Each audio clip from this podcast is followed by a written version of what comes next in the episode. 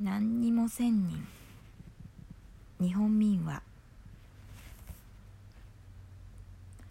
ただの元弘文。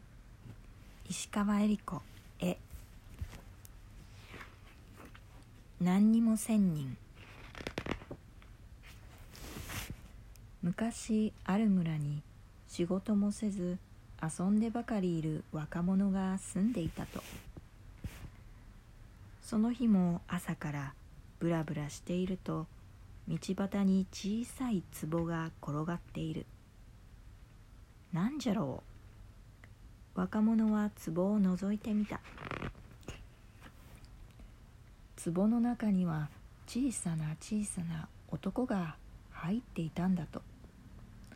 男は何やら喋っている。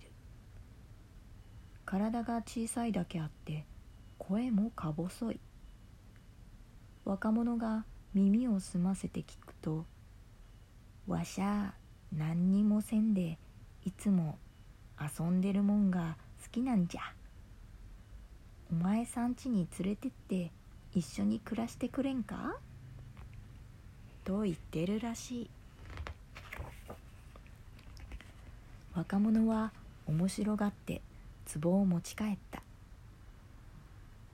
ちっこいの。着いたぞ」若者は男を壺の外に出ししばらくの間手に乗せて一緒に遊んでやった。次の日になると壺の男と遊ぶのにも飽きて留守番でもしておれ。若者はそう言うと外に遊びに行った。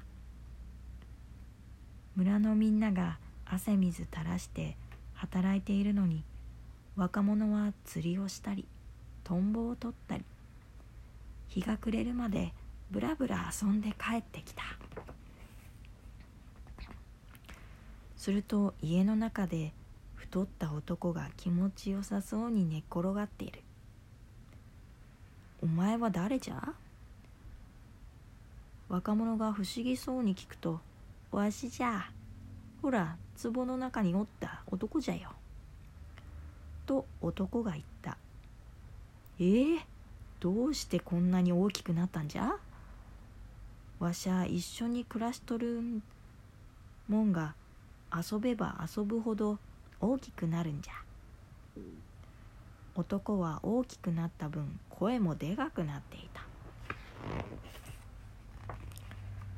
次の日若者が遊んで戻ってくると男はさらに大きくなってグースかグースか大口を開けて寝ておった。おやまあわしの寝場所がない。仕方がないの。若者は土間に藁を敷いて小さくなって寝ることにした。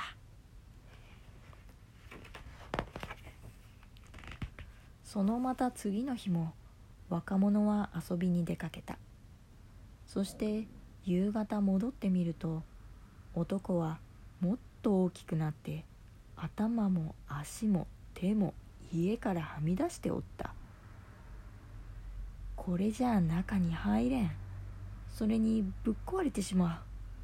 どうしたらいいものか。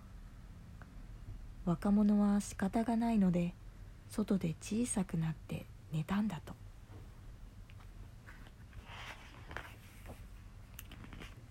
次の朝外で寝ている若者を見て近所の人が言った「稲刈りが忙しくて手が足りん。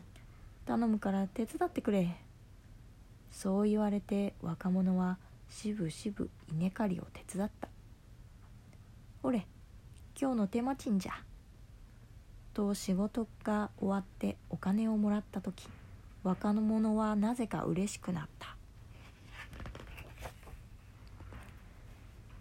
いい気分で家に帰ると男は朝よりも小さくなって家の中に収まっていた。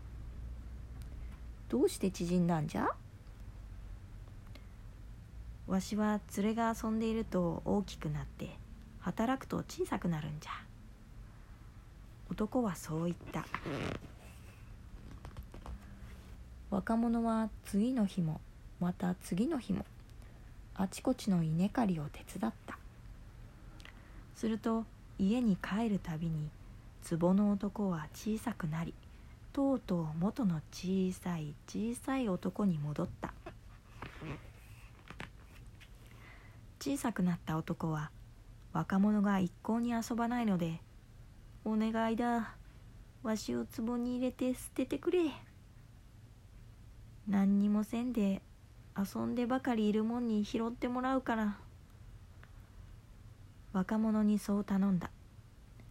若者は男を壺に入れると拾った場所に置きに行った。